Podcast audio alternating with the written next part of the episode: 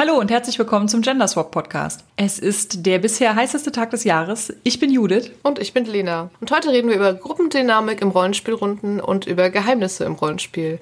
Im Medienthema versuchen wir uns an eine abschließende Besprechung von Game of Thrones und das könnte vielleicht so hitzig werden, wie das Wetter draußen ist. Aber bevor wir anfangen, wollte ich noch kurz mal wieder was aus dem Real Life erzählen. Es war nämlich Nordcon vor kurzem. Und Judith, du warst nicht da? Nein, ich konnte nicht da sein. Ich war so traurig. Das war das Einzige an der Nordcon, was richtig scheiße war, dass du nicht da sein konntest. Und, und Christian natürlich auch. Aber alles andere an der Nordcon war sehr toll. Und deswegen wollte ich mal kurz erzählen, dass es zum Beispiel ein Roll-Inclusive-Panel gab, das nicht nur von der Nordcon-Orga auf die quasi Primetime Samstagabend gelegt wurde, mit, mit Open End nach hinten raus, damit man auch alles abschließend diskutieren konnte, sondern dass auch äh, zu diesem Panel ungefähr 100 Personen als äh, Publikum da waren und tatsächlich 45 Minuten überzogen wurde. Das war schon ziemlich toll. Ja, das klang super. Ich habe auch nur Gutes davon gehört. Da Judith ja nicht da war, habe ich dann mit dem Frank Reis zusammen die Präsentation gemacht wir hatten ja ein großes Panel mit Mike und Ben und Ask. Also wir waren fünf Leute. War super. Es gab viele gute Fragen. Es haben sich Leute auch getraut, Fragen zu stellen. Vielleicht auch Fragen, wo man sich ein bisschen überwinden musste. Und das fand ich auch sehr gut. Ja, cool.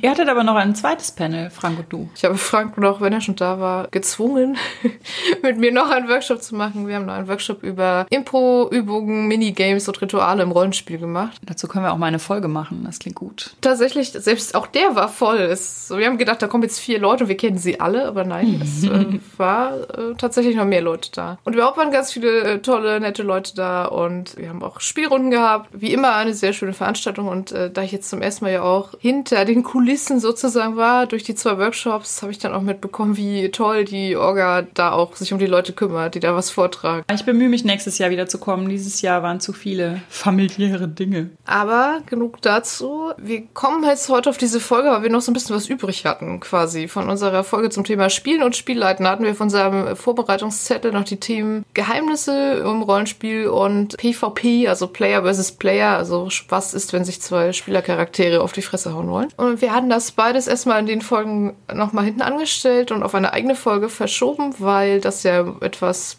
größere Themen sind und es da relativ viel zu, zu sagen gibt. Aber dann ist uns aufgefallen, es ist bei beiden Sachen so, dass letztendlich die Antwort auf die Frage, wie regelt man das, vermutlich immer lauten wird, das muss man in der Gruppe klären und die Gruppe mhm. muss sich einig sein. Das heißt, wir sind im Prinzip darüber darauf gekommen, dass wir mal eine Folge machen könnten, in der es auch so ein bisschen um den Gruppenkonsens geht und wie Gruppen funktionieren und wie Menschen untereinander funktionieren. Das, das Thema wurde immer größer, als wir das äh, vorbereitet haben.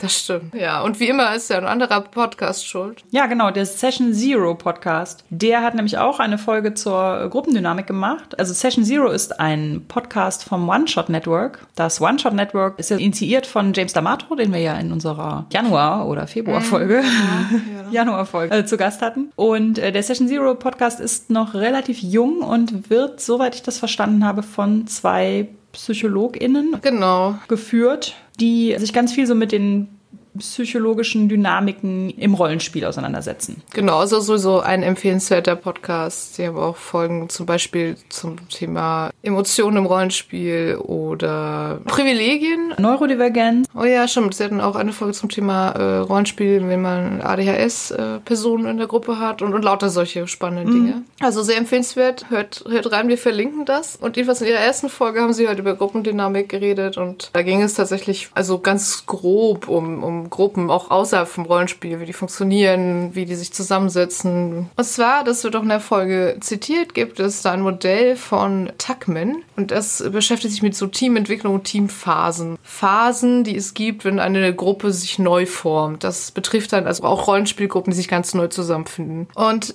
diese Phasen, es ist sehr schön, weil es sich reimt, äh, sind das Forming, Storming, Norming, Performing. Und Adjourning. Und Adjourning. Wenn es, wenn es denn dazu kommt.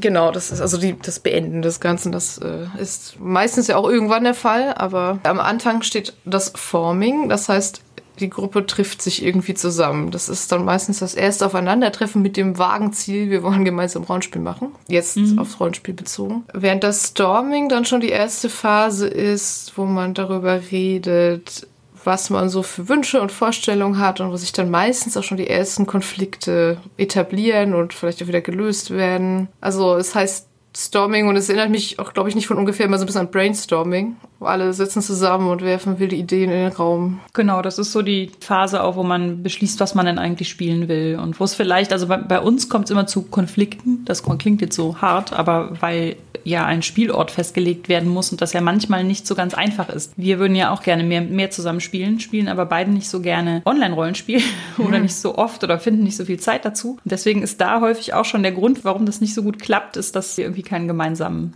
Ort finden oder so. Die nächste Phase, das Norming, die ist deshalb interessant, weil, wie der Name schon sagt, werden da die Normen festgelegt, die es in der Gruppe so gibt. Und das ist deshalb ganz spannend, weil davon einiges zwar auch offen und äh, explizit angesprochen hat, aber es gibt auch immer ganz viele Normen, die so implizit, so verdeckt sich ausbilden, ja. wo man sich vielleicht hinterher fragt, äh, warum, warum machen wir das eigentlich immer? Und dann hat es sich einfach irgendwie so eingeschlichen und man hat es vielleicht gar nicht gemerkt. Das ist auch ein äh, Potenzial für weitere Konflikte, wenn man äh, vielleicht davon ausgeht, alle wollen das so, aber man hat einfach nie drüber gesprochen. Das wird ja immer viel der Gruppenvertrag irgendwie so verspottet oder Leute behaupten, dass man jetzt demnächst einen Vertrag braucht, den alle Anwesenden unterzeichnen ja. oder sowas. Der Gruppenvertrag ist aber ja einfach immer da in jeder Runde. Das stimmt. In jeder Gruppe, also eigentlich auch außerhalb des Rollenspiels haben wir immer unausgesprochene Dinge, nach denen wir uns in dieser Gruppe verhalten. Das heißt, der, der Gruppenvertrag ist sowas, das in der Gruppe irgendwie existiert. Und je mehr man davon mal anspricht und tatsächlich ausspricht, desto klarer ist es natürlich irgendwie, was die einzelnen Paragraphen des Gruppenvertrags ja. überhaupt sind. Und je weniger wahrscheinlich ist es auch, dass sich dann Leute aus Versehen mit besten Absichten in die Nesseln setzen können. Mhm. Also wir haben mal drüber nachgedacht, was es so für Beispiele gibt. Und ein Beispiel wäre, man sagt, wir fangen um 15 Uhr an mit Rollenspiel. Und eine neue Person kommt vielleicht in die Gruppe, denkt sich, okay, super, dann bin ich 15 Uhr da, ist vielleicht sogar super pünktlich, ist 14.55 Uhr da.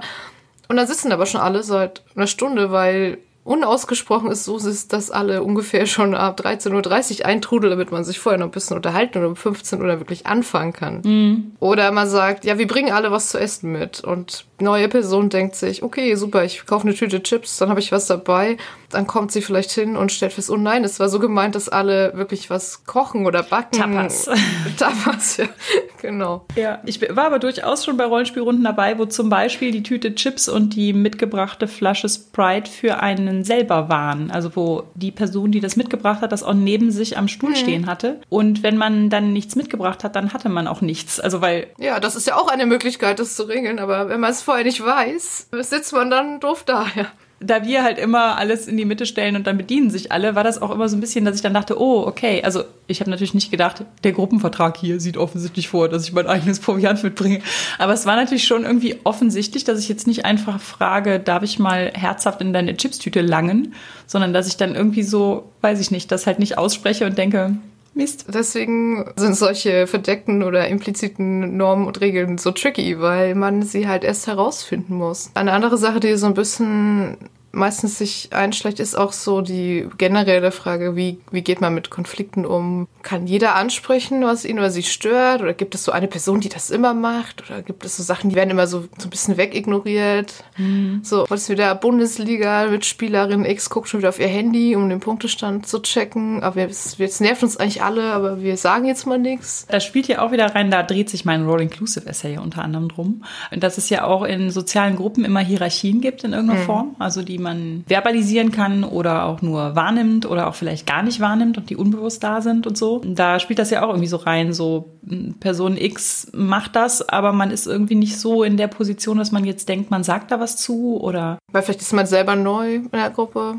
Oder man ist gewohnt, dass nur die Spielleitung was sagen darf. Oder man guckt selbst ab und zu aufs Handy und denkt sich dann, ich mhm. werfe im äh, Glashaus mit Steinen. Ja, das sind jetzt so einige Beispiele. Vermutlich illustrieren das, dass alle Gruppen haben. Und ich denke, es kann durchaus sinnvoll sein, sich dessen mal bewusst zu werden. Mhm. Ich glaube, es war die Spielerfolge, wo du gesagt hast, dass man sich durchaus auch in der Gruppe mal bewusst sein sollte, was man eigentlich spielen will und wie man das spielt. Also ob man jetzt die Fraktion ist, die die Rüstungswerte auf die fünfte Nachkommastelle ausrechnet, ob man lieber so ein bisschen erzählerischer spielt und sowas. Also, dass man sich darüber bewusst wird, beides ist ja ein valides Ziel im Spiel und keiner macht es falsch. Dass man das aber halt auch auf den Tisch bringt, vielleicht, also am allerbesten natürlich, bevor man loslegt. Mache ich auch nicht immer, aber es wäre natürlich, also gerade wenn man, wenn man so gar nicht weiß, auf was man sich einlässt, dass man vielleicht einfach mal so darüber redet, welche Art von Rollenspiel man jetzt bevorzugt. Ja. Manchmal wird es durch das System auch irgendwie klar, ne? Ja, also, genau. Als wir eine neue City of Mist Runde gegründet haben, war das schon klar, dass wir da keine Rüstungswerte aus, ausrechnen werden müssen, weil das ja gar nicht geht in dem System. Natürlich. Also Systeme, die halt sehr erzählerisch sind, da ist es natürlich schon klar, dass alle am Tisch sich wohl darauf einigen werden, dass das jetzt auch erzählerisch gespielt wird. Aber bei so Systemen, die ziemlich ambivalent sind, was das angeht, kann man da ja durchaus mal drüber reden. Klar, wenn einem dann überhaupt bewusst ist, dass es verschiedene Herangehensweisen gibt. Deswegen machen wir ja auch diese Folge, so, weil wir hatten es ja schon öfter, wir sind zwar alle RollenspielerInnen, aber das heißt nicht, dass wir alle das Gleiche toll finden. Und da ich das selber auch kenne, also ich nehme mich da durchaus nicht aus, mir fällt sowas meistens auch erst auf, wenn ich schon, was weiß ich, wie viele Abende dann gespielt habe, dass es mir dann eigentlich doch keinen Spaß macht auf diese Weise. Und dann frage ich mich, wie ich da wieder rauskomme und sowas. Also jetzt mittlerweile nicht mehr, aber das war schon durchaus so. Das ist vermutlich auch umso schwieriger, je weniger gut man die Leute schon kennt, mit denen man spielt. Je weniger gut man vielleicht auch das System kennt oder die Spielleitung kennt. Ich glaube, es ist immer noch nicht unbedingt Standard, dass man vor einer neuen Gruppe oder einer neuen Kampagne erstmal die berühmte und den Podcast, den wir eben erwähnt haben, namensgebende Session Zero, also die Sitzung Null macht. Wir haben ja im Vorfeld zu der Folge in unserem Patreon Slack auch mal ein bisschen rumgefragt, was vielleicht interessante Themen wären für diese Folge. Und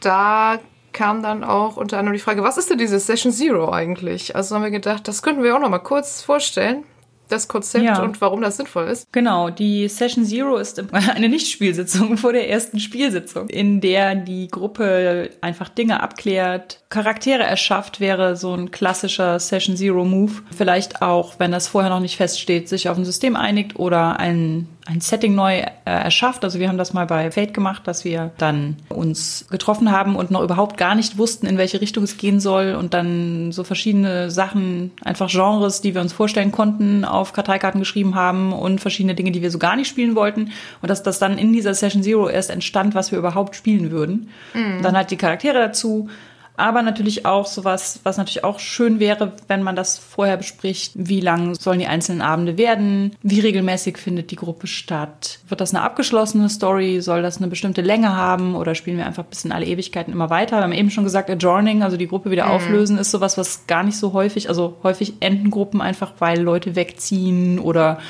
weil halt nicht mehr regelmäßig ja. gespielt wird, aber nicht, weil man irgendwie so sagt, so, wir spielen diese Story jetzt fünf Abende lang und dann hören wir auf. Das heißt, das kann man natürlich auch irgendwie mal verbalisieren als Spielleitung, wie man sich das so gedacht hat oder so. Im Prinzip ist in Session Zero so ein bisschen diese Norming-Phase zu nehmen und sie halt explizit zu machen. So viele Punkte wie möglich anzusprechen und nicht zu hoffen, dass sich das alles schon irgendwie einschaukeln wird. Was auch äh, für eine Session Zero sich natürlich eignet, sind so zum Beispiel Themen, wie ich jetzt eben gesagt habe, wir haben zum Beispiel Genre- und Setting-Ideen, die uns so gar nicht passten, in so, auf so Veto-Karten geschrieben, was wir dann gar nicht wollten. Und so ähnlich kann man ja auch Themen, die man jetzt meiden möchte, wie mit dieser äh, Sicherheitstechnik Lines and Veils, wo man halt im Prinzip vorher festlegt, was nicht passieren soll. Ich fand das in dem Session Zero Podcast ganz lustig, weil die sagen, dass es bei ihnen immer so wäre, dass bei diesen Lines Gewalt gegen Tiere draufsteht. Und das ist auch bei mir so witzigerweise. Ich kenne das aus ganz vielen Runden. Also es ist nicht so, als würde ich diese Technik immer benutzen, weil zum Beispiel in der Gruppe, in der ich wöchentlich spiele, machen wir das eigentlich nicht. Also da haben wir auch die X-Card, aber wir legen nicht vorher Dinge fest, weil wir uns einfach schon seit 100.000 Jahren kennen. Aber wir haben Lines and Veils schon ein paar Mal gemacht, wenn wir zum Beispiel so auf Con-Runden gespielt haben und sowas. Und es ist immer Gewalt gegen Tiere.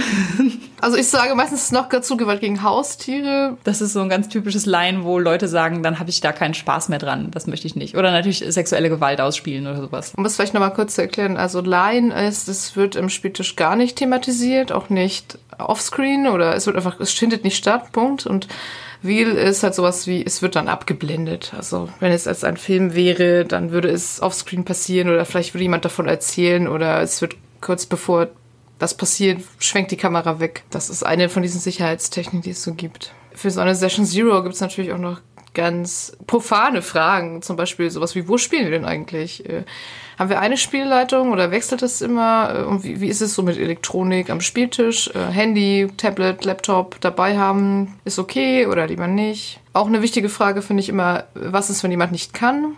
Spielt man trotzdem oder macht man da ein Ausweichsystem oder sagt man, wenn einer fehlt, geht es noch, aber wenn zwei Leute fehlen, dann, dann fällt es aus. Also das sind ja auch mal so Punkte. Zum Thema Elektronik am Spiel, was mir gerade auch noch eingefallen ist, ist, dass wir auch häufig vorher irgendwie so die Frage klären, schreibt jemand jetzt irgendwie Stichpunkte mit, schreibt jemand ein Spielprotokoll, wo laden wir das anschließend hoch, wenn das jetzt elektronisches Spielprotokoll ist? Mhm. Ähm, ne, haben wir da irgendwie eine Dropbox, ein Obsidian-Portal, ein Slack, was auch immer. Ein OneNote. Ist es okay, dafür dann halt das Tablet mit der Tastatur am ah, Tisch zu haben? Okay. Also da haben wir auch immer mal wieder Leute, die das super gut und unauffällig und ohne währenddessen Twitter zu checken am Tisch haben. Und ich muss es aber immer in ein Notizbuch schreiben, weil ich sonst automatisch ja. der, der Sucht erliege. Das kenne ich. Ja, ich habe ja auch Anna, für die eine Kampagne, wo ich mitschreibe, ich auch rein analoge Notizbücher. Dann kann ich sie mal benutzen. Das ist meine einzige Rechtfertigung, ständig neue Notizbücher zu kaufen. Ja, weitere Fragen, die mir noch so eingefallen sind, ist, gibt es Hausregeln, wenn man, ich glaube, man kann bestimmt auch bei einem Erzählsystem Hausregeln haben, aber meistens betrifft es ja dann so regellastigere Systeme. Da gibt es sehr oft Hausregeln, die man benutzt. Spielt man mit Musik oder spielt man ohne Musik? Wenn ja, wie? Irgendwie lässt man eine CD laufen oder gibt es einen richtigen Soundtrack? Essen ist mir natürlich noch eben eingefallen. Also kocht man vorher, hat jeder schon gegessen. Wenn er ankommt, bestellt man was zusammen. Natürlich auch Charaktere. Es ist natürlich nicht bei jedem System möglich, die Charaktere gemeinsam zu bauen, weil bei manchen Systemen dauert es halt einfach ein paar Stunden, das mhm. so komplett zu machen. Aber zumindest die Frage, nehmen wir Charaktere, die es schon gibt? Wenn ja, welche? Warum, wie, wie würden die gut da reinpassen? Ergänzen die sich gut oder geht der eine gar nicht mit dem anderen, weil, naja, so typischen Bandstrahler-Hexe-Konstellationen oder genau.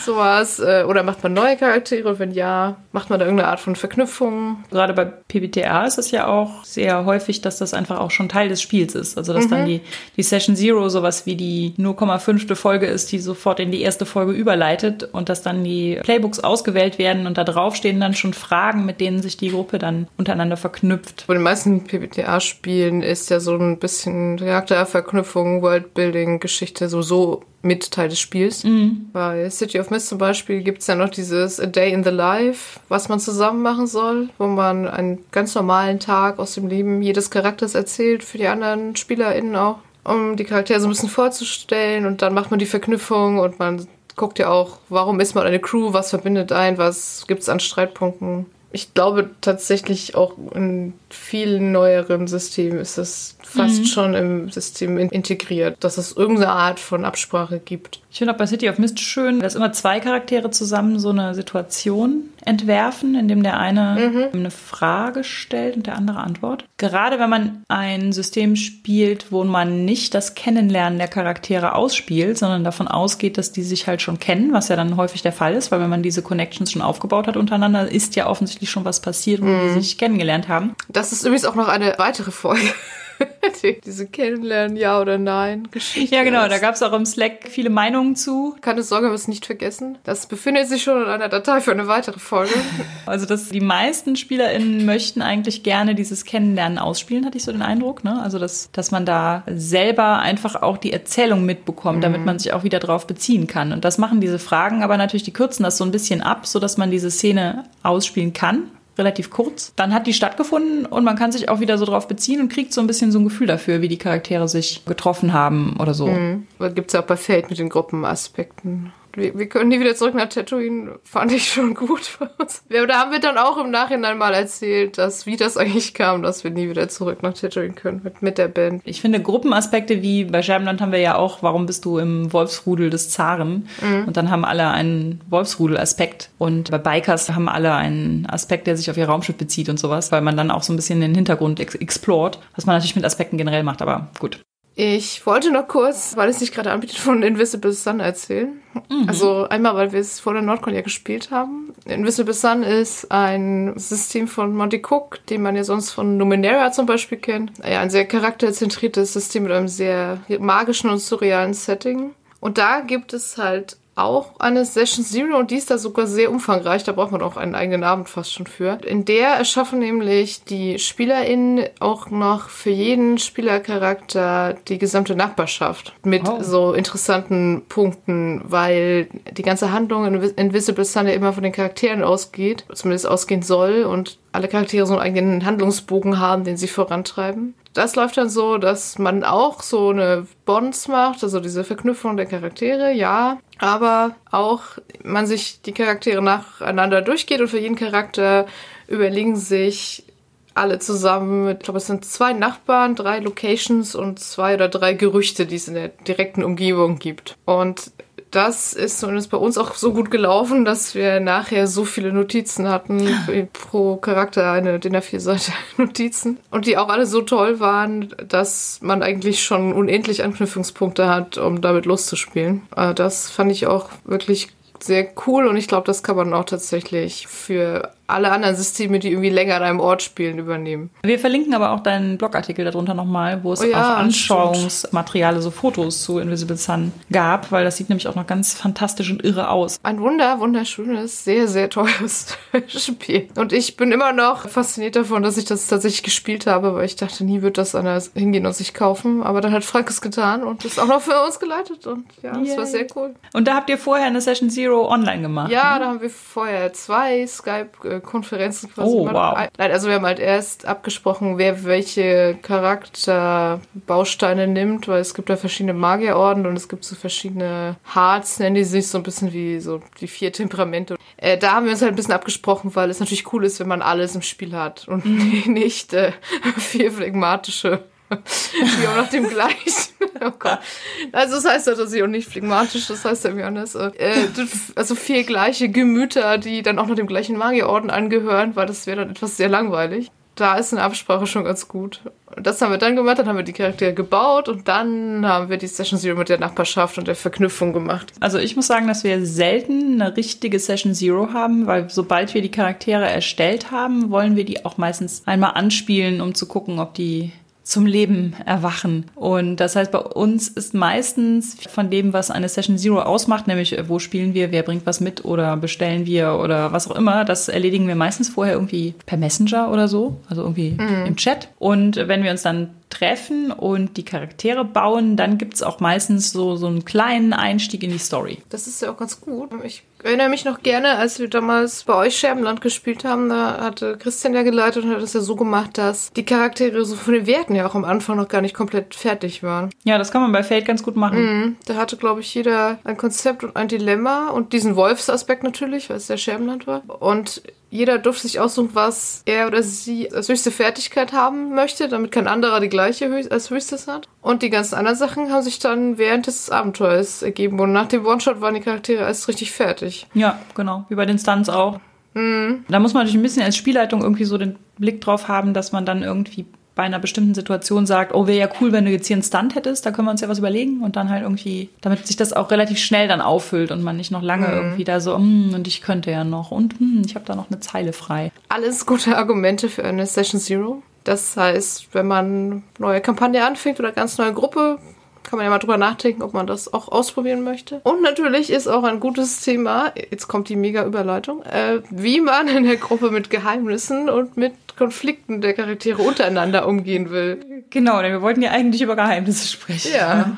Es gehört ja schon dazu. Also ich war ja, ja. gerade lustigerweise, fällt mir da auch direkt was ein zu Geheimnissen. Mhm. Wir hatten nämlich die letzten Rollenspielwochenenden immer so ein bisschen das Problem. Wir spielen ja eine Story in parallelen drei Gruppen, die alle dieselbe, also natürlich nicht dieselbe Story, aber sie spielen alle in der gleichen Handlung, aber aus verschiedenen Blickwinkeln und mit, ja, haben unterschiedliche Handlungsfäden quasi. Und diese Charaktere brachten auch sehr häufig Geheimnisse mit oder wir haben uns sogar am Anfang schon überlegt, dass wir denen irgendwie sagen, sie sollen sich da irgendwie was ausdenken. Und das hatte in den letzten Jahren immer so ein bisschen zur Folge, dass die Charaktere oder die SpielerInnen freudestrahlend mit unfassbar elaborierten und coolen Geheimnissen ankamen. Und wenn du dann als Spielleitung damit beschäftigt bist, ein Drittel dieser Story parallel zu den zwei anderen Dritteln dieser Story zu handeln und zu kommunizieren, wer wann wie wo ist und wie sich das überschneiden könnte, dann hast du überhaupt keinen Nerv mehr für diese Geheimnisse. Und die SpielerInnen bringen es dann vielleicht auch nicht ein, weil sie dann vielleicht irgendwie denken, ach, damit störe ich jetzt nur die anderen 15 Spieler, die hier gerade irgendwie vorwärts kommen wollen. Und deswegen blieben diese Geheimnisse immer so ein bisschen links liegen. Was aber auch irgendwie schade war. Mhm. Und dieses Jahr hatten wir uns gedacht, machen wir so Verknüpfungen, dass alle irgendwie, also es spielte auch in so einer Casino-Stadt mit so rivalisierenden Banden und kriminellen Untergrundvereinigungen und sowas. Das heißt, die SpielerInnen kamen auch meistens aus irgendwie diesem Milieu und dann haben wir ihnen am Anfang gesagt, sie sollen sich halt irgendwie Konkurrenz aufbauen oder einem irgendwie was weiß ich, schon mal was geklaut haben, schon mal geschäftlich was ausgewischt haben oder wie auch immer. Und haben dann gesagt, dass wir diese Geheimnisse aber offen behandeln wollen unter den SpielerInnen. Also, dass die das alle wissen können und einsehen können äh, in den Tabellen, die wir vorher so angelegt haben, wo die auch ihre höchsten Werte und sowas, damit sie die sich auch so ein bisschen absprechen konnten. Und da gab es auch einige, die haben das dann aber nicht gemacht. Die haben dann statt ihres Geheimnisses dann in der entsprechenden Spalte halt irgendwas anderes eingetragen, weil das so so eine Überwindung kostete, zu mhm. ein, ein Geheimnis Outgame nicht mehr als Geheimnis zu behandeln. Das war auch so ein bisschen, glaube ich, dass das aus den Gruppen, aus denen die ja teilweise dann kamen oder in denen die normalerweise spielen, einfach nicht, also so gar nicht mhm. denkbar ist, dass das Geheimnis auf dem Tisch liegt und dass jeder das kennt. Ja, ich kann das aber total nachvollziehen, ehrlich gesagt. Ich muss mich da auch total überwinden. Also bei mir ist auch das Problem, gib mir ein Geheimnis und ich hüte es. Ich hüte mhm. es so gut, dass nach zehn Jahren der Kampagne immer noch keiner mitbekommen hat, was eigentlich, dass mein Charakter überhaupt ein Geheimnis haben könnte. Das okay. ist dann aber nicht sehr zielfördernd, wenn man möchte, dass das thematisiert wird. Ja, genau, man hat es dann mhm. halt nicht im, im, Spiel, man hat es dann halt, ja. das, ist, das ist nur Personal ja. Play, das Geheimnis. Also um das nur nochmal abzuschließen, ist es auch gar nicht so, wäre das jetzt die äh, Superlösung gewesen, da das natürlich wieder eine stadtumspannende Verschwörung war mit einem wiedererweckten Vulkangott und solchen Späßen auf dem Rollenspielwochenende spielten dann die kleinen Unterweltsgeheimnisse der Charaktere natürlich dann auch wieder nicht so eine große Rolle. Also wir haben immer noch nicht das Geheimrezept gefunden, um Geheimnisse an einem Wochenende cool einzubringen. Also ich glaube, 15 Geheimnisse von 15 Charakteren einzubringen, das geht auch nur, wenn es gar keinen anderen Plot gibt, sondern es sich nur darum dreht, vermutlich. Ja, die nächste Herausforderung. Drei ja. Gruppen RSWE spontan. Ja, genau. Mit Tarotkarten. Mir fällt dazu gerade ein, wir spielen ja seit tatsächlich, ich erwähnte es schon öfter, zehn Jahren, die Lamea-Kampagne. Eine DSA-Kampagne, die hat die Überfahrt zu dem anderen Kontinent thematisiert. Und mein Charakter hatte tatsächlich einen sehr guten Grund, auf diese Reise zu gehen. Tatsächlich wusste ich das auch nur als Spielerin und die anderen Spieler wussten es nicht, weil ich das Vorabenteuer mitgespielt hatte und die alle anderen aber nicht. Als wir dann angekommen waren, anderthalb, zwei Jahren Spielzeit und so vier Monaten Ingame. Und dann irgendwie so die Gelegenheit war, dass sowieso man ohne, also abseits des Schiffs unterwegs war, dann habe ich es ihnen auch gesagt.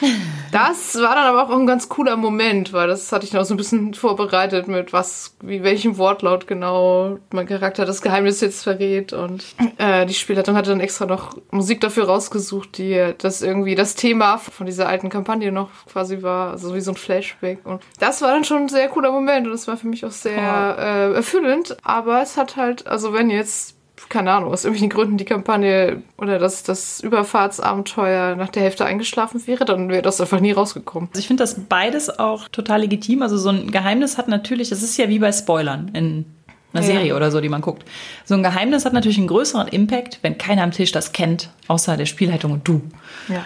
Und du haust das dann raus mit dem, mit dem Theme aus der alten Kampagne und dem vorher festgelegten Wortlaut und so. Das ist natürlich sehr episch. Es kann halt auch cool sein, wenn es bekannt ist und man dann zusammen darauf hinarbeitet, dass es irgendwann auch in-game bekannt ist. Also wenn es allen Outgame mhm. bekannt ist und man da so ein bisschen, ja, einfach so zusammen die coolste Situation findet, in der dieses Geheimnis ja. relevant wird. Also ganz klassische Situationen bei sowas ist ja zum Beispiel Charaktere, die nicht das sind, was sie vorgeben zu sein. Also beispielsweise ganz klassisch, man spielt eine Hexe oder ein Fexgeweihten bei DSA. Das wissen die anderen eh, weil man würfelt halt immer Zauber und man würfelt immer seine Liturgien. Mhm. Aber der Charakter behauptet halt, er ist Pferdhändler oder sie ist Wundheilerin oder so.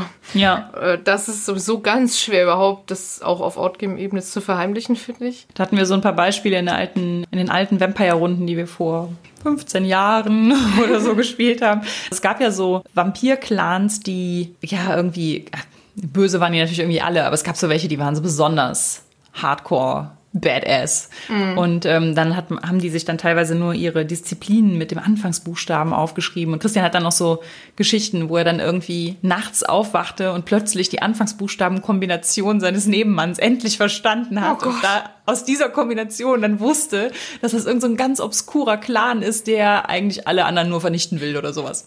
Oh mein ja. Gott, das ist so ein Ding, ne? Im Halbschlaf über Rollenspiel nachdenken und dabei kommt ja. dann die Erkenntnis, habe ich auch manchmal bei irgendwelchen. Dun, dun, dun. Ja. Es gibt ja so Geheimnisse, die kommen einmal in vier Abenden mal vor für eine Szene und es gibt Geheimnisse, die kommen quasi bei jeder Würfelprobe vor. Es hat ja auch was Lustiges, finde ich, wenn man so diese Situationen hat. Wir hatten mal, wir hatten mal eine Gruppe, da habe ich eine Hexe gespielt und Oskar hat einen Magier gespielt und alle wussten auch, dass sie eine Hexe war, aber sie hat das halt nie zugegeben. Hatte mit dem Magier aber so eine Absprache, dass er immer tut, als würde er zaubern, wenn sie zaubern. Das heißt, die, die super profanen, äh, ich weiß nicht, Krieger und Söldner oder so, äh, mit Helden haben wir dann gut äh, an der Nase herumgeführt, aber es ging natürlich nur auf Ingame-Ebene.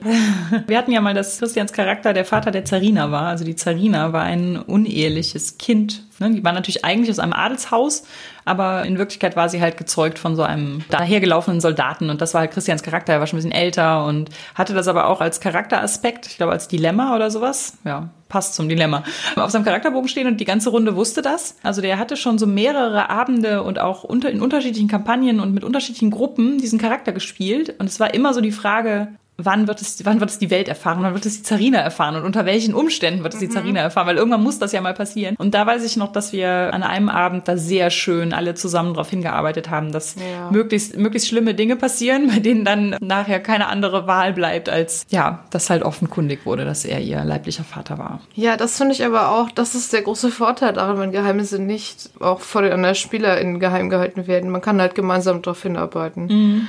Man kann auch wirklich das so erzählen, dass dann die Enthüllung im Spiel zumindest wirklich sehr cool ist. Da muss man ganz schön manövrieren, damit das dann toll funktioniert, wenn die anderen auch gar keine Ahnung haben, worauf man vielleicht hinaus will. Ich finde halt auch schon mal gut, also was, wir haben das ja auch so ein bisschen im Slack angesprochen und da haben ja auch einige gesagt, dass es halt immer ein bisschen blöd ist, wenn man mit dem betreffenden Spieler oder Spielerin vor die Tür geht und dann da eine Viertelstunde privat spielt und das Geheimnis mhm. irgendwie ausspielt und sowas, weil die anderen halt rumsitzen und langweilen sich und fangen dann natürlich irgendwann an, über Fußballergebnisse zu reden und aufs Handy zu gucken und dann kommt man umso schwerer halt wieder in die, in die Story rein, wenn die beiden dann wieder ja. da sind.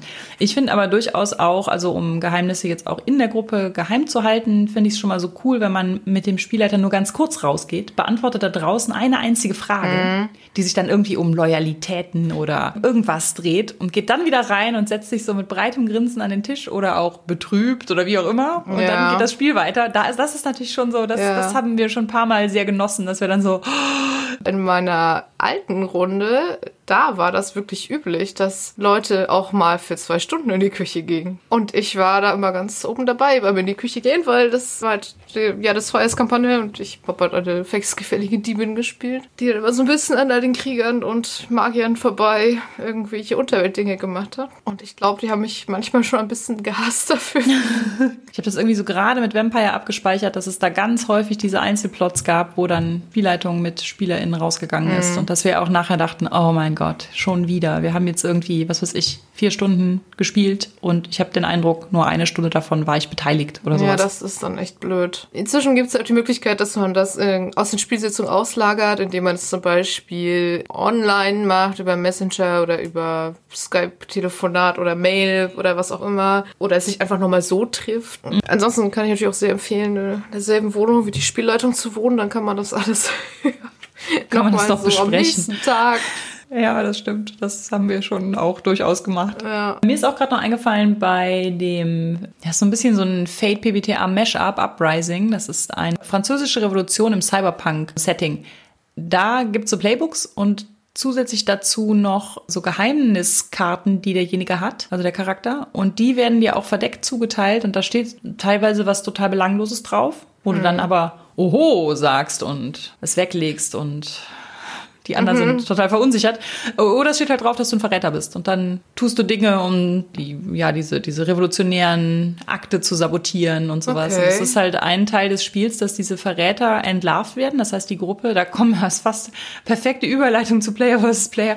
Ja. Die Gruppe ist dann auch dazu angehalten, dass sie den Verräter innerhalb dieser Gruppe findet und ihn ausliefert und der dann auch entweder stirbt oder halt gefangen genommen wird. Also das, das Spiel ist schon darauf ausgelegt, dass du dir dann nachher ein neues Playbook nimmst und jemand anderen spielst, der wieder okay. eine Geheimniskarte Karte bekommt. Das ist ja sehr offensiv fördernd für Konflikte zwischen den Charakteren. Und da war es halt auch ganz wichtig, dass nur ja. derjenige, diejenige, die das jetzt auf der Hand hatte, das wusste, dass das der böse, fiese Moment war, in dem man dann den, dem man immer vertraut hat, plötzlich, mm. von dem das Messer im Rücken hatte. Das hat uns auch drei Abende echt Spaß gemacht. Und dann haben wir es nicht mehr weitergespielt, weil wir so dachten, hm, so eine richtige Gruppendynamik kommt da natürlich nie auf, weil du fängst natürlich irgendwann einfach an, niemandem mehr zu vertrauen. Ich muss sagen, einerseits finde ich, klingt es ganz gut, weil man weiß, das System ist so.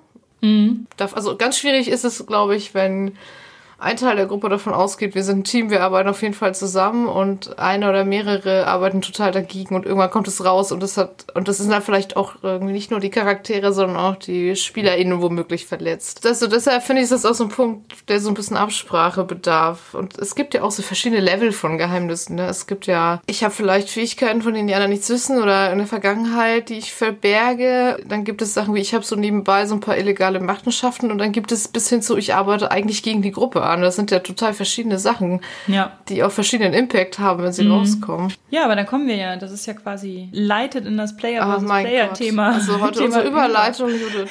Ja. So gut heute.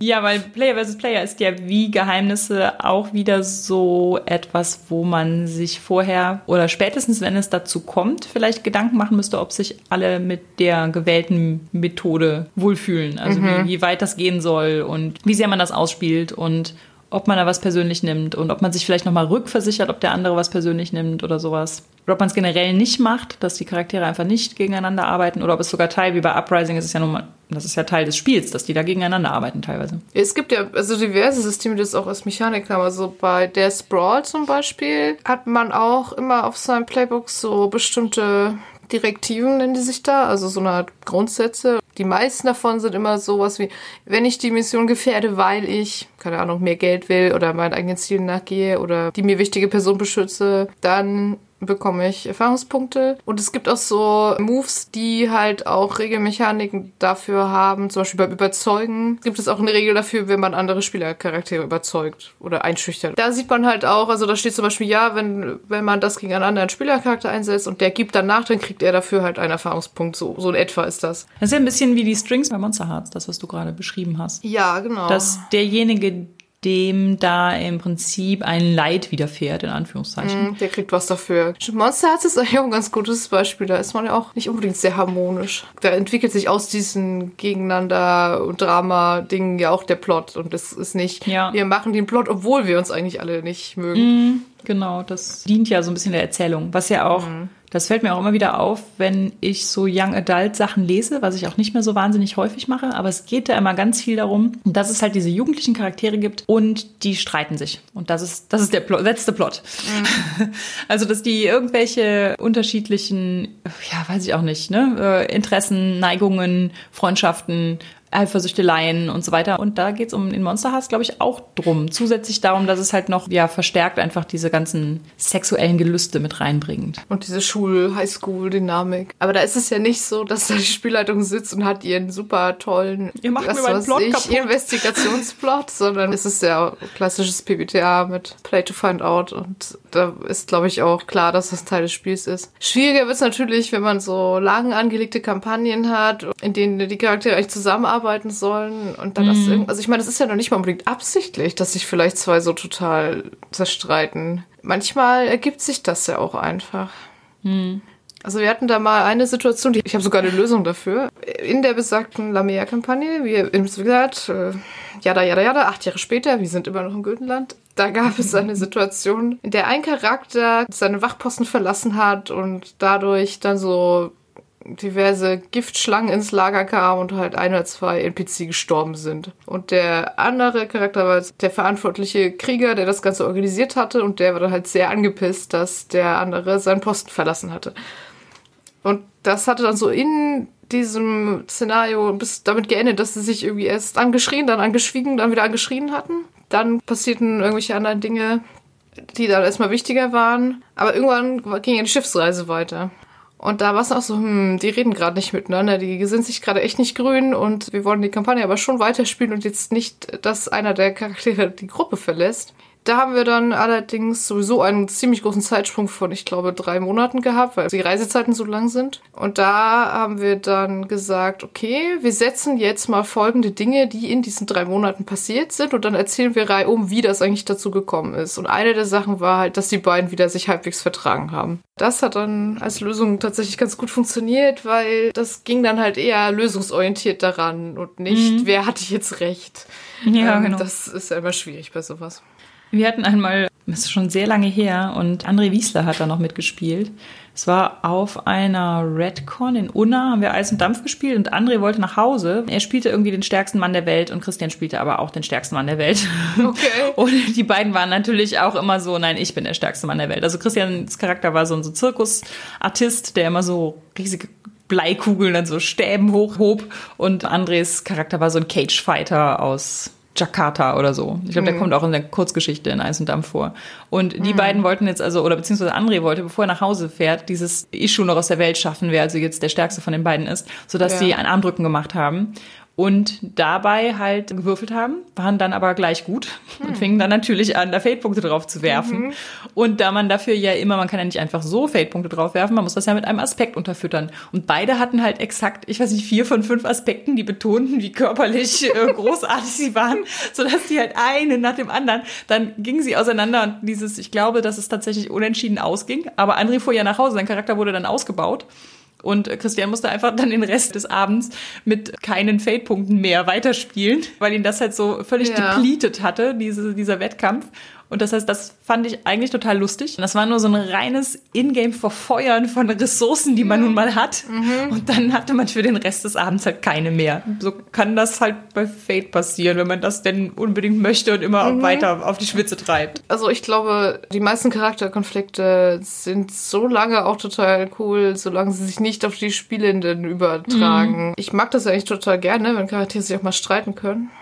Aber da muss man vorher wirklich sehr klar machen, dass ich dann nicht als Lena beleidigt bin. Genau, das kann man ja auch immer mal wieder zwischendurch. Ja. So, ne, genau. so wir, es ist ja nur Ingame oder irgendwie einfach nochmal gucken und mm mal lächeln ja, oder genau, genau, sowas. Mal, mal lächeln und zwinkern und nicken und dann genau, das dann kann man sich ja wunderbar weiter anschreien. Ja, genau. Bei manchen so so Player versus Player Sachen finde ich, wenn es einen so anfängt zu nerven, das ist dann auch irgendwie blöd. Also wir hatten genau diese Faxgeweihte, die jeder schon mal hatte, die irgendwie immer überall die ganze Gruppe in die Scheiße reitet, weil sie halt noch dann doch noch irgendein wichtiges Geschmeide von mhm. dem Auftraggeber mitnehmen muss oder so. Und am Anfang ist das lustig und irgendwann denkt man sich so, oh, könnte die das einfach nicht machen. Und dann ist aber so, ja, aber der Charakter ist so angelegt und die macht das halt immer. Ja. Da hatte ich es teilweise so, dass ich so dachte, oh, dieses ewige, ich reite alle anderen in die Scheiße, das, das war mir dann irgendwann so ein bisschen, dass ich so dachte, mm, wir, wir wollen doch auch einfach mal spielen, ohne dass du zwischendurch alle Leute gegen uns aufbringst und der Dungeon sich von selbst wieder schließt, weil du das heilige Ei, was auf dem Vorsprung saß, mitgenommen mhm. hast und dadurch den Mechanismus ausgelöst hast oder sowas. Ja, das ist immer schwierig. Kannst du auch mit dem Prius gewonnen haben, der dem verdächtigen Mordfall sagt, dass er verdächtig wird und dann türmt er halt oder setzt die Meuchler auf einen an oder so. Ja, ja, stimmt, das, stimmt. das ist, ist natürlich auch immer so eine Frage von, ist der Charakter jetzt richtig für die Gruppe oder so. Oder wenn es halt ja. halt zu, zu oft einfach ist, ne? Also gerade bei so Spielen, die man sehr lange, wie jetzt zehn Jahre Lamea-Kampagne, mhm. das äh, und dann taucht sowas immer wieder auf, dann ist es irgendwann. Ja, das ist aber irgendwann auch lächerlich, weil irgendwie so ein Charakter sich auch mal weiterentwickeln sollte, mm. finde ich. Gerade wenn es halt schon dreimal super schief gegangen ist, ist das sehr seltsam, dass dann die Person nichts daraus gelernt hat, irgendwie. Aber äh, meine Goldgier. Mein Charakter ist halt so, ist ja. auch eines dieser Dinge, ja. Wobei ja. ich finde, es gibt ja auch verschiedene Abstufungen, wie weit man so gehen kann. Ich glaube, für manche Gruppen ist das schon recht krass, wenn sich zwei Charaktere mal im Faustkampf prügeln für andere ist es vielleicht auch durchaus schon mehrfach vorgekommen, dass sich äh, Charaktere gegenseitig getötet haben. Das sind ja auch schon sehr verschiedene Dimensionen, finde ich. Oh, das stimmt, ja. Also wir sind ja auch beide kein, keine Freundinnen des Charaktertodes, den man nicht abgesprochen hat. Wäre auch noch ein Thema für eine weitere Folge. das heißt, äh, ja gerade, also ich finde auch anschreien und äh, sich was, was ich gegenseitig beklauen, wenn das jetzt irgendwie gerade passt mm. oder wie auch immer, finde ich alles okay. Gegenseitig umbringen ja, nee. Dann gibt es ja, also neben dem Charaktertod auch den Plottod quasi. Also wenn einer halt durch seine oder ihre Aktionen, ja, also einfach verhindert, dass man das machen kann, was man eigentlich wollte. Das wäre dann der Prius-Geweihte, der die Hexe verbrennt. Die hat aber eigentlich die einzige Information, wie das, wie das Ding weitergehen kann. Ja, oder was du sagtest. Wir wollten eigentlich den Dungeon raiden, aber jetzt beschäftigen wir uns mit diesem nervigen Adligen, dem die Fixgeweihte das Diadem ja. geklaut hat. Ist dann halt auch schwierig. Und das betrifft dann übrigens noch die ganze Gruppe kann ja auch mal ganz spannend sein, wenn es mal vorkommt, aber was anderes ist natürlich dieser Spielzeitaspekt. Wenn halt für den Streit von zwei Charakteren oder irgendeine geheime Einzelaktion von vier Stunden, zwei Stunden draufgehen. Das ist ganz schwierig. Gerade wenn man jetzt nicht super oft und super regelmäßig spielt. Ich habe da auch keine totale Patentlösung. Außer halt drüber reden, ja. Ja, genau. Sagen wir immer wieder. Redet miteinander, kommuniziert. Wir hatten auch gestern noch eine ganz lustige Situation. Wir haben jetzt zwei Abende Dream is Q gespielt, weil man das ja so vier Stunden ungefähr, das ist ja eigentlich ein One-Shot-System, so mehr oder weniger auch mit Charaktererschaffung vorher und sowas. Und da wir aber nicht so wahnsinnig viel zum Spielen kommen, im Moment haben wir es halt auf zwei Abende aufgeteilt. Wir haben gestern weitergespielt und da sind die Charaktere auch teilweise so, dass die sich so gegenseitig nicht feindlich gegenüberstehen, aber sie haben teilweise halt sehr unterschiedliche Interessen in dieser Gemeinschaft. Und wir hatten einen Charakter, das ist die Iris, die dient diesem Malmstrom, also in dem System, das ist ja ein Postapokalypsen-Setting, gibt es aber auch etwas Übernatürliches und das ist der Malmstrom. Der will das ist unterschiedlich, was der will, das kann man festlegen. Es ist eine psionische Macht. Bei uns war das dann so, dass die Iris halt gerne den Malmsturm auf die Welt entfesseln wollte, weil halt, das ist doch super.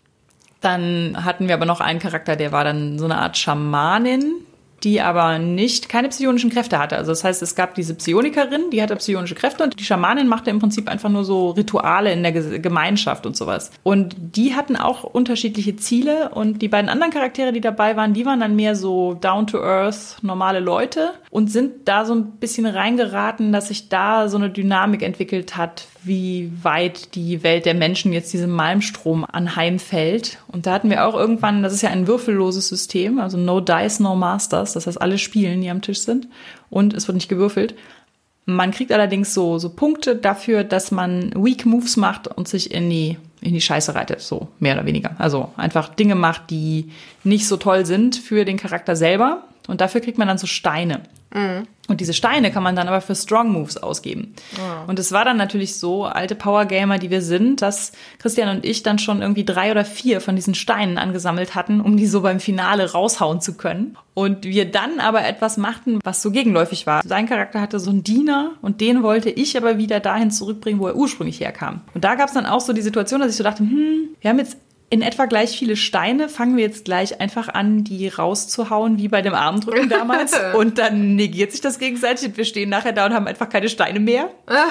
und das war dann aber dadurch, dass das natürlich so ein Erzählding ist, wo man, wo auch alle am Tisch irgendwie was einbringen können, hatten wir das dann so gelöst, dass er uns einmal so einen richtigen Klopper zwischen die Beine wirft, ne? Also so richtig äh, versucht zu verhindern, dass sein, sein Typ da oder ihr Typ entführt wird. Und wir dann aber da quasi rausgekommen sind und sich daraus dann aber noch so ein anderer Storystrang entwickelte, der dann aber positiver für seinen Charakter war. Mm. Also dadurch, dass wir da alle irgendwie eingreifen konnten, wurde das dann, obwohl das so Player versus Player mäßig war in dem Moment, also auch von den anderen Charakteren aus, wurde das trotzdem irgendwie was, wo man so merkte, die, die Story verschob sich da so ein bisschen und es gab so neue coole Möglichkeiten, in die das dann gehen konnte. Ja, das ist super. Das ist, glaube ich, auch tatsächlich wieder so ein Ding, je mehr die Erzählrechte verteilt sind, desto eher kommt auch irgendjemand auf eine gute Idee, wie man das jetzt lösen kann, ohne dass sich alle hassen und die Charaktere nie wieder zusammen losgehen würden. Und es gab da auch als Tool, auf dem Tisch gab es so ein Pausezeichen, ein Fragezeichen und ein Plus. Und die haben wir auch total gerne genutzt. Also es war eigentlich total witzig, weil wir konnten dann da so drauf auf das Fragezeichen, dann konntest du noch eine zusätzliche Frage dazu stellen okay. oder noch irgendwie so, so Input geben, in welche Richtung das gehen soll und so. Mhm. Das war echt ganz witzig, dass man das, das Angebot vor sich liegen hat, sichtbar und man deswegen auch eher auf die Idee kommt, es zu nutzen. Ja, das stimmt. Das ist sowieso immer eine gute Methode. Ja, ich gucke gerade noch, wie noch irgendwas steht aus den Sachen, die ich aus dem Slack rauskopiert habe. Ich glaube tatsächlich, das meiste haben wir abgearbeitet. Es sollte irgendwann rauskommen, sonst gibt es ja gar keinen Unterhaltungswert für die anderen Spielenden. Ja, guter Punkt. Und also niemand war so richtig für Fan von stundenlang mit der Spielleitung rausgehen. Das kann ich auch verstehen. Würde ich heute Sowas auch nicht von 90er Jahre. Nee, das würde ich heute auch 2000. nicht mehr machen. Also ja, früher haben wir noch anders gespielt. Da war es ja. aber tatsächlich meistens auch so, dass die, die anderen, die dann nicht rausgegangen sind, einfach Charakterspiel gemacht haben oder so und sich einfach so in-game im Charakter unterhalten. Und das ist übrigens auch noch ein Punkt, den man mal ansprechen kann. Wenn jetzt eine Spielerin alleine mit der Spielleitung was klärt, weil der Charakter gerade alleine in der Szene ist, ob es dann okay ist, wenn die anderen sich quasi in Charakter weiter unterhalten. Das ist nämlich auch so ein Ding, das wird oft gemacht. Ich persönlich mag es nicht super gerne, weil erstens ist es dann total laut und man hört nicht mehr mhm. so richtig, was die Spielleitung zu einem sagt. Und man kriegt auch nicht alles mit, was passiert. Also ich kriege gerne auch einfach coole Gespräche mit und ja. mag auch nicht so gerne, wenn da drei Gespräche am Tisch irgendwie parallel übereinander kreuz und quer fliegen. Ja, ja, das stimmt. Also wir haben das eigentlich auch immer, dass wenn das Szenen sind, wo nur ein Charakter drin ist, dass die anderen relativ gespannt zuhören, was Ja. dem Charakter jetzt gerade passiert. Ja, das mag ich auch tatsächlich lieber. Das ist aber auch eine Frage, kann man auch so oder so haben. Haben wir ein Fazit zum Thema Geheimnisse der Gruppendynamik? Ich fand, das war jetzt eine Folge, in der wir sehr viele Beispiele hatten. Aus unserem langen Rollenspielleben. Genau. Ich glaube, dass das generell einfach was ist, was immer wieder auftaucht und wo, glaube ich, super viele Leute super viele Anekdoten zu erzählen können. Oh ja. Und ich finde es immer ganz interessant, sich mal Gedanken zu machen, wie äh, Gruppendynamik funktioniert und was man davon verbalisiert und was nicht und wie unterschiedlich das ist und wie es trotzdem funktioniert. Because Magic. Menschen untereinander. Das ja wäre im Prinzip auch das Fazit, was wir eigentlich ja schon vorweggenommen haben. Man kann alles machen, solange sich alle einig sind und man drüber geredet hat. Aber vielleicht waren diese Ausführungen zur Gruppendynamik, ich glaube, wir haben jetzt die vierte Phase unterschlagen, fällt mir so auf. Nach dem Norming kommt dann nämlich das, worauf man hin möchte, das Performing. Aber das Stimmt. ist dann ja einfach das, wie das Spiel abläuft und Losspielen. das Losspielen, das eigentliche Spielen. Also ich denke, das ist im Prinzip ist es wie das Wissen um verschiedene Spielertypen oder das Wissen um Safety Tools oder das Wissen um viele verschiedene Systeme und Herangehensweisen. Je mehr man sich dessen bewusst ist, warum Sachen so funktionieren, wie sie funktionieren oder auch nicht funktionieren, desto besser kann man damit umgehen, ohne dass es zu Frustrationen und Konflikten unter den SpielerInnen kommt. Und deswegen ist es ganz gut, das vielleicht mal gehört zu haben vielleicht auch mal zu überlegen, ob es Punkte gibt, die man von dieser verdeckten, impliziten Ebene vielleicht ein bisschen auf die ausgesprochene Ebene heben möchte. Ja, super. Game of Thrones. Haben wir Schnaps schon, Judith, bereit? Nein. Ich auch nicht, aber ist auch zu warm für Schnaps. Beim Gucken haben wir mal Schnaps und Wein und Aha. Bier getrunken und Cider. Ja, okay, also wir reden jetzt über Game of Thrones und wir reden über das Ende der Serie. Spoiler Also, wenn ihr nicht gespoilert werden wollt, dann macht jetzt bitte aus. Alle noch da? Prima. Eigentlich mögen wir ja Game of Thrones. Eigentlich mochten wir ja Game of Thrones. Ich finde, es gibt ja dieses Internet-Proverb, Your faves are problematic. Das heißt, wir wissen, dass Game of Thrones diverse Dinge nicht so ganz optimal macht und fanden es trotzdem gut. So im Großen und Ganzen. Wir wissen auch, dass schon die Buchvorlage Dinge nicht besonders toll teilweise macht und die Serie das teilweise verbessert, teilweise verschlimmert hat. Aber so insgesamt, wenn man mal drüber nachdenkt, was das für ein popkulturelles Phänomen geworden ist, quasi, was, was das für, ja, für eine Fantasy-Buchreihe, die dann als Serie umgesetzt wurde, dass die das geschafft hat, dass wirklich alle drüber reden. Auch Leute, die sonst mit Fantasy überhaupt nichts am Hut haben. Genau. Was das vielleicht auch an neuen Serien, Filmproduktionen aus dem fantastischen Genre so den Weg geebnet hat. Wie die Ausstattung war, wie die SchauspielerInnen waren, also wie gut die auch waren und wie hochkarätig und es ist ja nicht Shannara, also oder Legends of the Seeker oder so. Also wir haben ja wirklich, wir sind Oh ja, ja. außer, außer mit Das Herr der gut. Ringe ja nun wirklich nicht gesegnet mit guten, hochwertigen Fantasy-Produktionen. Das stimmt. Und tatsächlich war es auch über große Teile ja eine Serie oder auch eine Buchreihe, die viele Klischees mal aufbricht. Vielleicht macht sie andere Klischees auf und es, es gibt auch immer wieder Sachen, die natürlich trotzdem super tropig einfach sind. Aber insgesamt muss man ja sagen, als die Bücher zumindest geschrieben wurden, war Fantasy noch wesentlich mehr, ja, Herr der Ringe mäßig einfach. Also mehr klares Schwarz-Weiß, Gut und Böse. Und das wurde ja dadurch schon ein bisschen aufgebrochen. Ja, es hat stark dieses Intrigenthema so in der Fantasy vorangetrieben und dass, dass die Fantasy natürlich eigentlich auch nur, also was heißt nur, die Fantasy auch dazu da ist, das Zwischenmenschliche zu erzählen. Konflikte zwischen Menschen, wie sie entstehen, wie man sie beilegt, wie man sie nicht beilegt. Ja, was irgendwie zu Kriegen führt und was für Familientragödien plötzlich den Niedergang eines ganzen Königreiches zur Folge hat und sowas. Und auch wenn man sich streiten kann, ob alle weiblichen Figuren in dem Buch und Serie jetzt gut waren, hat es, finde ich, zumindest so ein bisschen aufgezeigt, welche Möglichkeiten es gibt, auch in so einer Mittelalter, Mittelalter-Welt weibliche Charaktere überhaupt einzubauen in verschiedensten Rollen. Ja. Es, es ist sicherlich nicht an allen Stellen gelungen, klar, aber zumindest war es mal so ein Anfang. Also ich fand halt irgendwie, die Serie war am Anfang irgendwie total revolutionär und dann wurde sie gegen Ende hin aber so links und rechts von Sachen überholt, die einfach besser waren. man merkte natürlich auch so ein bisschen die Umstellung zwischen es gibt eine Buchvorlage und es gibt keine Buchvorlage. Ja. Wobei ich das tatsächlich auch nicht nur negativ fand. Nein, nicht auch. Zu den Zeiten, als es noch sehr an der Buchvorlage klebte, fand ich zog sich das teilweise auch. Also ich kenne einige Leute, die dann ausgestiegen sind, weil sie es dann nicht mehr so interessant fanden oder weil sie irgendwie nicht mehr den ganzen Handlungen irgendwie so folgen konnten oder den Eindruck hatten, dass das tritt so auf der Stelle. Und das ist ja auch das einfach, ja, die Bücher gehen ja auch ja. im Moment nicht weiter. Und ich glaube, er tritt auch ein bisschen auf der Stelle, der George War es nur, weil seit zehn Jahren schon nichts mehr rausgekommen ist? Band 4 und 5 der Buchreihe, das ist eine vollkommen zerfaserte Handlung inzwischen, weil mhm. ja einfach immer noch ein neuer Schauplatz, immer noch ein neuer Nebencharakter, immer noch weiter, weiter, weiter, wie so ein Flussdelta, was einfach noch 27 neue Nebenarme in jedem Buch aufmacht. Und das konnte man schon gar nicht so umsetzen. Ne? Das, also welche Screentime soll das passen? Ich war deshalb auch richtig erleichtert, als die anfingen, das zusammenzuzurren. Die brachten dann mal endlich alle Leute nach Westeros. Da ja, habe ich so gedacht, ja. yes. Und jetzt bringen die das zu einem coolen Ende. Jetzt kommt so der Erzähler rein und sagt, aber es wurde kein super Ende. Und doch, sie irrte sich. es ist viel gesagt und geschrieben ja, es ist ja eigentlich auch schon alles gesagt. Aber, aber wir tun es aber trotzdem nochmal. Also, ich wollte nur sagen, dass ich nicht glaube, dass wir das schlecht finden, weil man das überhaupt nicht mehr hätte gut machen können und wir total übersteigerte Erwartungen hatten oder totale Daenerys-Fangirls waren und das jetzt nicht wahrhaben wollen oder sowas. Das ist alles nicht der Fall. Das Traurige ist, man hätte das, die reinen Dinge, die passieren, hätten auch passieren können und es wäre gut geworden. Genau.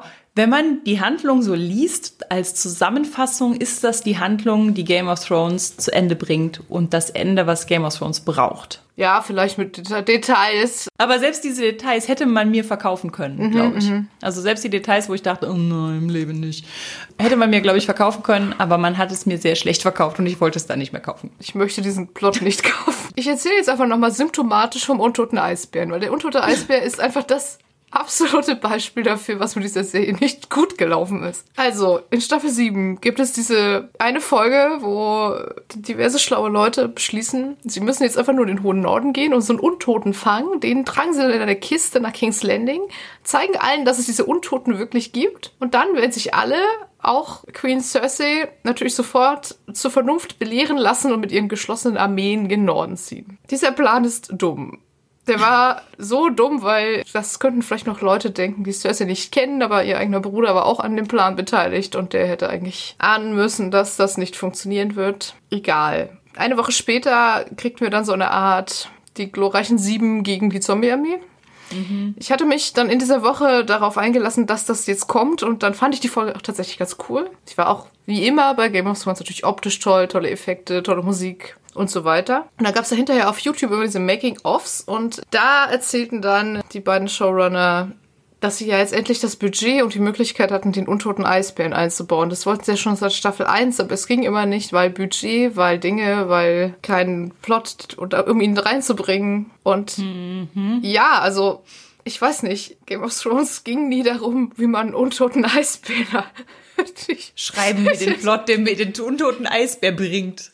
Also Game of Thrones war eigentlich wirklich nicht die Serie, in der es darum geht, irgendwie auf Biegen und Brechen einen untoten Eisbären einzubauen. Und das war für mich der Moment, wo ich gedacht habe, oh scheiße, da geht irgendwie Style over Substance, wie man so mhm. schön sagt. Da ist der Wunsch nach dem CGI-toten Eisbären irgendwie größer als der nach einem sinnvollen Plot. Und diese Misere setzte sich dann im Prinzip ja. bis zum Ende fort. Lustigerweise, ich hatte das mit dem Eisbären nicht mitbekommen, aber mein Punkt, wo ich so dachte, war äh, die exakt selbe Folge, weil da ja Daenerys mit dem Drachen anreist, um die glorreichen Sieben aus dem Eis zu befreien. Mhm.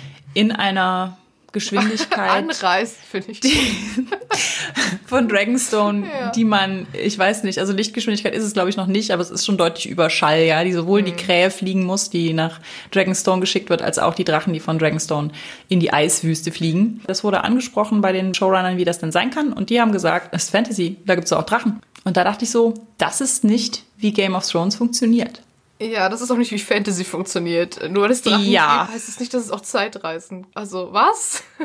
oh also da, da habe ich so gedacht, diese ja. Welt war immer in sich unfassbar logisch. Da zu sagen, ach komm, scheiß da drauf. Ist doch egal. Da, sowas häufte sich halt am Schluss auch. Ne? Ich meine, wie oft hatten wir noch plötzlich die Dothraki in den letzten die Folgen. Immer komplett die immer gestorben sind und dann einfach wieder da waren. Ja, das war auch toll. Überhaupt diese Schlachtstrategie bei dem Kampf gegen die Zombie-Armee, die war halt auch einfach. Wir haben hier diese tolle Burgmauer. Lass uns alle Truppen da vorstellen, damit die Zombies auch gut rankommen. Was ich halt auch schade fand, war, dass dieser, dieser mythologische Unterbau, der es in den Büchern und am Anfang sehr ja durchaus gab, mit dem Three-Eyed Raven und so, ja, der war dann halt einfach egal. Der Night King war dann einfach der Oberzombie und man musste erstochen werden und da war alles gut. Ja, ich weiß auch nicht, das war auch, dass ich so dachte, wir haben jetzt Folgen um Folgen um Folgen Arya dabei zugesehen, wie sie, die Superassassinin wird, aber nicht in dem Sinne, dass sie über ganz viele Leute drüber springen kann und dann mhm. ein Messer in den Night King pflanzt, sondern dass sie sich die Gesichter von Toten anziehen kann und sowas. Ja. Und das war einfach, das war egal. egal. Es war halt so vieles am Ende egal. Es war total egal, dass Bran diese Reise gemacht hat und diese mythischen Kräfte bekommen hat, weil am Ende wird er dann halt irgendwie zum König gewählt. Das hätte er auch so ohne alles gekonnt. Es war am Ende halt leider so viel egal, dass ja. es mir dann auch egal war. Ja, das fasst es gut zusammen. Also äh, witzigerweise hatte ja die achte Staffel noch eine richtig gute Folge, die zweite, die einfach nur die Nacht vor der Schlacht. Ja. Äh, es war ein bisschen lustig, weil es war schon ein bisschen, als hätten sich die Serienmacher mein Minigame vor der Schlacht aus Roll Inclusive hergenommen und daraus eine Serienfolge gemacht. Da das ja verschwunden ist auf dem Weg zum gratis Rollenspieltag, wissen wir jetzt, wo es hin ist. Sollte ich die Serie je noch mal gucken, was ich glaube ich nicht tun werde, würde ich einfach bei der Folge aufhören, ja. glaube ich. Ich finde es auch überhaupt nicht schlimm, also wie sich am Schluss, doch das wie schon, dass sich hm. am Schluss Daenerys so wandelt, ja. Ich fand, das war natürlich schon irgendwie angekündigt, dass sie nicht mm. die mhm. neue Königin wird, die jetzt alle total in Friede, Freude, mm. Eierkuchen unter sich vereint und dann wird alles supi. Ja. Ich fand das immer seltsam, dass Leute das dachten. Aber wie das dann gemacht wurde innerhalb von einer Folge, ja, das war so das war armselig. einfach scheiße. Ja, das war wirklich ganz schlechtes Storytelling, fand ich. Zumal ja auch schon die Entscheidung, dass sie statt zwei Staffeln mit zehn Folgen nur nach zwei Staffeln mit insgesamt 13 Folgen machen. Obwohl der Sender ihnen die 20 Folgen statt 13 mm gegeben hatte. Das fand ich so seltsam. Es hatte sowas von, wir wollen jetzt endlich mal fertig werden. Und ja. ich kann auch irgendwo verstehen, dass man mit so einem Großprojekt mal fertig werden möchte, ja. Aber dann hätte man es ja vielleicht irgendwie vielleicht mal ein paar Sachen aus der Hand geben können oder halt, keine Ahnung, zwar trotzdem 20 Folgen machen, die aber ein bisschen kürzer sind oder so. Also diese, ich glaube, viel wäre gar nicht so holprig rübergekommen, wenn es einfach ein bisschen mehr Zeit gegeben hätte und nicht alles so Schlag auf Schlag und dann immer diese überlangen Folgen, wo aber in der Folge einfach super viel passiert und alles so ein bisschen übers Knie gebrochen wirkt und ja, also ich habe da auch so nicht so richtig verstanden, was das Ganze sollte. Und ich glaube, so ein bisschen das Problem war auch, dass diese Showrunner inzwischen einfach so unantastbar sind, weil sie Game of Thrones gemacht mhm. haben, dass die einfach nicht mehr kritisiert oder nicht mehr hinterfragt werden. Das ist so ein bisschen wie wenn im Krankenhaus der Chefarzt kommt und dir Blut abnimmt und die Krankenschwester könnte es eigentlich echt besser, aber es sagt ja keiner was. Ja. Und dann hast du ein Hämatom am Arm oder halt eine blöde Staffel. Ich glaube, da hat bei HBO auch keiner mehr drauf. Nö. Also es war quasi so ein Selbstläufer, ja. da hat keiner mehr kritisch hinterfragt. Nö. Ich fand auch besonders symptomatisch, dass es damit endete, dass dieser Rat aus Leuten, ja, Hand of the King und Master of Coins und Kingslayer, nein, wie heißt ja, die denn dann nochmal? Äh, wie ist der Post? Kingsguard. Lord Commander, glaube ich, ist es. Ja, halt an so einem Tisch zusammensitzt und der Tisch ist irgendwie in der Red Keep. Also ich hatte so ein bisschen erwartet, dass Cersei's Wein noch auf so einem Tischchen steht, weil es so seltsam wie in so einer Paralleldimension wirkt, wo die Red Keep noch steht und der Wein noch in der Flasche ist oder im Glas ist ja. oder so. Also irgendwie ganz seltsam. Selbst die Stühle sind noch so verzierte alte Stühle und dann setzen sie sich alle an diesen Tisch und dann sagen sie, dass es in der Stadt jetzt nur noch ganz wenige Bordelle gibt, weil es sind so viele tot und dann sind auch die Huren alle tot. Ja, es so. gibt halt auch gar nicht mehr so viel Stadt in der Stadt. Das ist ja eher das Problem. Und da habe ich so gedacht, wow, ja. diese ganzen Vorwürfe, Game of Thrones ist frauenfeindlich oder irgendwie, ne, es geht ja. immer nur um Sex und Titten und das, das war so ein bisschen, als wollten sie am Schluss nochmal sagen, es ging doch die ganze Zeit nur um Sex und Titten. Ja, das und auch da waren einfach richtig viele Sachen drin, die einfach mega scheiße und problematisch sind. Dieses, wenn Frauen an die Macht kommen, dann werden sie alle verrückt. Mhm. Also, ne, Cersei und Daenerys, der, der gequälte Protagonist muss seine verrückt gewordene Freundin abstechen. Das ist halt einfach mal bei, ich weiß nicht irgendwie, wie viel von ihrem Ex oder aktuellen äh, Lebensgefährten äh, stochelnden Frauen pro Jahr nicht so richtig ein cooler Move, das mal einzubringen. Da hat auch keiner drüber nachgedacht, glaube ich. Seit Staffel 4, glaube ich, war es keine einzige weibliche Regisseurin oder Drehbuchautorin und man merkt es. Ja. Ähm, Jetzt reg ich mich schon wieder auf. Diese Folge wird doch viel zu lang. Oh, die Folge wird viel zu lang. Wir machen eine extra Folge über Game of Thrones. Das haben wir versöhnlich angefangen und uns dann voll in den Rage gesteigert. Das war doof, das hätten wir vielleicht andersrum machen sollen. Andersrum. Wir Ah. besprechen Game of Thrones rückwärts, von der Ja. Staffel also bis zur ersten. Also die Memes waren cool. Es gab richtig lustige Bilder und Comics und Sprüche und Es gab auch richtig coole Artikel zum Thema Storytelling. Also Ja. am Beispiel von Game of Thrones, Das wo ich stimmt. aber wirklich dachte, holy moly. es war nicht alles schlecht. Game of Thrones. Es ist jetzt vorbei. Es ist, wie es ist. Es ist jetzt vorbei und es war irgendwie, muss ich sagen, selbst wenn ich die achte Staffel jetzt nicht gut fand, das Ende war zumindest jetzt irgendwie zumindest in Teilen halbwegs für manche Charaktere okay, aber vor allem werde ich mich, glaube ich, einfach immer so an diese Zeit erinnern, wo Game of Thrones noch lief und man montags nach Hause stürzte, das Handy nicht anfasste, in der U-Bahn nicht auf den Infoscreen guckte, weil überall war Spoiler und dann hat man die Folge geguckt und alle anderen haben es auch geguckt und dann hat man bis 1 Uhr nachts irgendwie in drei Chats die Folge auseinandergenommen. Ja. Also so ein Phänomen hinzukriegen, dass es weltweit so geguckt wird, das muss man halt auch erstmal schaffen. Gutes versöhnliches Ende. Haben wir es doch noch geschafft. Bye bye, Game of Thrones. Bye bye Game of Thrones. So, jetzt noch positive Dinge. Aeronautica ist erschienen. ah ja, Aeronautica ist erschienen.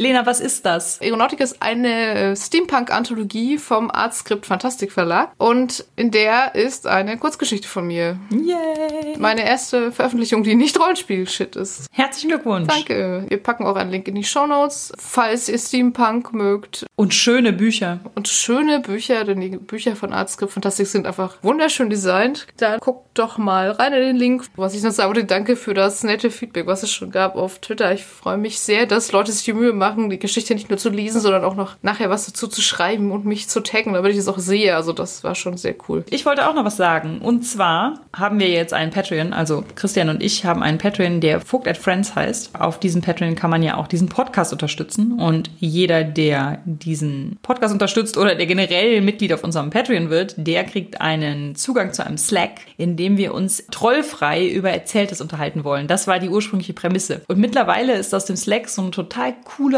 Ort geworden, in dem Leute sich alles Mögliche erzählen.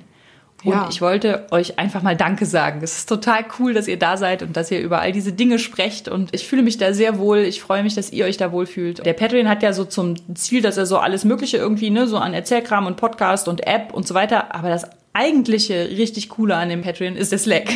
Finde ich auch. Ich bin da auch sehr gerne. Ich freue mich immer, wenn wieder jemand einfach mal sagt, boah, ich will mich mal auskotzen, kann ich mal. Und alle sagen, ja, natürlich, brauchst du Unterstützung, können wir dir helfen. Es ist wirklich ein sehr netter Ort. Den macht ihr so nett. Vielen Dank. Genau. Dann sagen wir doch vielleicht diesmal an dieser Stelle, wenn ihr auch in diesen Slack möchtet, könnt ihr in den Shownotes den Vogt und Friends Patreon finden und wenn ihr den unterstützt, auf egal welchem Level, bekommt ihr Zugang zu diesem Slack-Chat und könnt da auch nett mit uns plaudern und allen Genau. anderen netten Leuten, die da sind. Ja, lesen wir natürlich wie immer gerne Feedback zur Folge auf Twitter unter genderswappod, per Mail an feedback at genderswap-podcast.de oder auch als Kommentar auf unserer Homepage. Das wird ja auch relativ viel genutzt, finde ich cool. www.genderswapped-podcast.de. Und wenn ihr unseren Podcast mögt, erzählt euren Freundinnen davon, gebt uns eine positive Bewertung auf iTunes. Oder ihr könnt uns auch, wenn euch der Patreon zu viel Commitment ist, einen Coffee oder einen Tee spendieren. Den Coffee-Link findet ihr unter der Folge. Das war's heute mit dieser heißen langen Folge. Wir haben gar nicht so viele Witze über, über Hitze Nein, gemacht. verdammt, wir waren so im Thema. Ja, und wir hören uns im August. Hoffen, ihr schmelzt nicht bis dahin sagen Danke fürs Zuhören und bis zum nächsten Mal. Tschüss. Kofi gab's im Juni von Zoe Eisblue, Gloomy Lotta. Sabina und Johannes, vielen Dank an euch. Dankeschön. Auf Patreon unterstützen uns Busy Lizzy, Bruno, Jens, Schmetterting, Merlin, Art History Fantastics, Techno Smurf, Karma, Bapf, Sphärenmeister, Skimi, Patrick, Elea, Julia, Marco, Markus, Markus mit K, Nico, nur der Tim, Michael, Jan Niklas, Tobias, Sol, Alexander, Volker, Andrea, Eike, Harald, die Hungerhummel, Micha, Mofte, Tobias, Mr. B, Fabian, Moritz, Amadale, Marcel, Patrick, Karl-Heinz, Markus, Stefan, Meara. Arne. Und die Achjesche Verlagsanstalt. Ja, vielen Dank an euch alle. Vielen Dank an euch.